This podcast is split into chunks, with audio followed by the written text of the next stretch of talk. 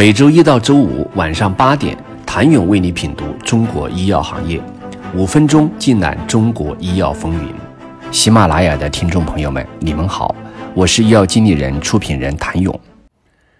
曾经是没有短板的明星创投团队配置，起名唯物资本，一众知名创投追捧。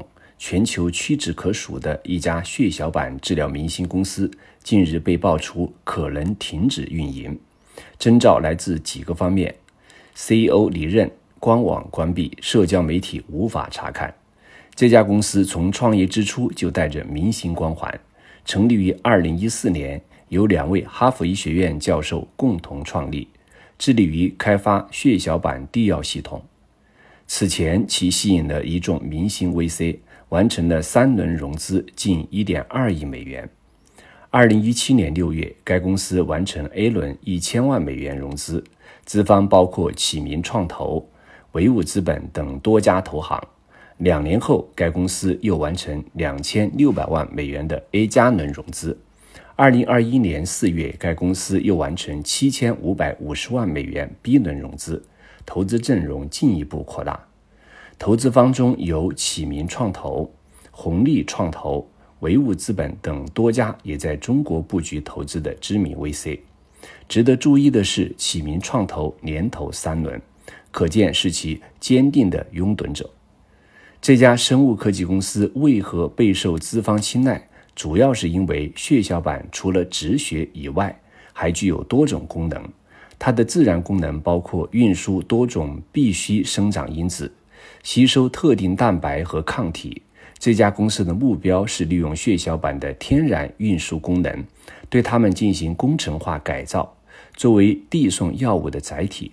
该公司的技术平台通过基因工程对诱导多能干细胞进行改造，让它们成为可持续产生特异性血小板样细胞的再生性来源。基因工程改造过的特异性血小板样细胞。能够递送多种有效治疗载荷，包括单克隆抗体、细胞因子、治疗性蛋白质和核酸。据悉，在此基础上，该公司正在开发特异性血小板样细胞载药系统，应用于自身免疫疾病、肝纤维化、骨关节炎等疾病的治疗方案，还计划把这类疗法扩展到肿瘤、肾病、血液疾病等领域。放眼全球，将血小板作为新型细胞疗法核心研发产品的企业并不多。除了美国这家生物科技公司外，还有一家日本的公司和我国的血迹生物。可以说，美国的这家公司是站在行业技术的最前端，未来一切向好发展，被业内人士寄予厚望。但现在，该公司的高层也动荡不安。事实上，去年一月底，该公司还陷入欺诈纠纷。公司 B 轮投资方在特拉华州对其提起诉讼，声称该公司被其关于治疗关节炎和自身免疫性疾病的潜在突破性平台的欺诈性炒作欺骗，要求撤销其 B 轮融资出资的一千万美元交易。以及后续如果达成细胞疗法研发里程碑后，可能追加的一千万美元投资。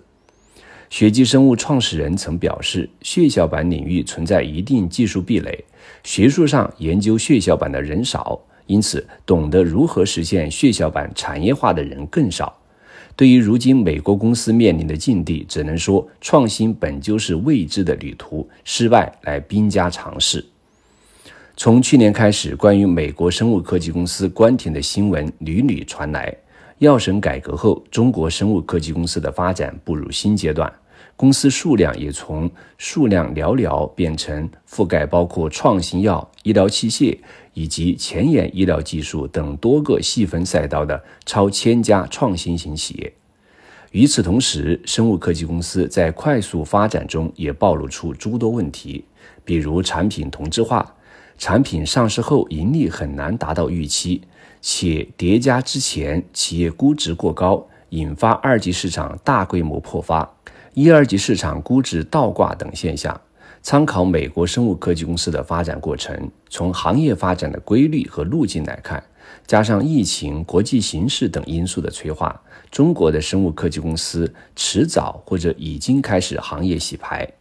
从二零二二下半年以来，国外一众生物技术各领域先驱接连倒下，向外界传递了怎样的信号？大浪淘沙，行业洗牌，挤出泡沫，国内不合格企业会出清吗？请您明天接着收听。谢谢您的收听。想了解更多最新鲜的行业资讯、市场动态、政策分析，请扫描二维码或添加医药经理人微信公众号“医药经理人”——医药行业的新闻与资源中心。我是谭勇，明天见。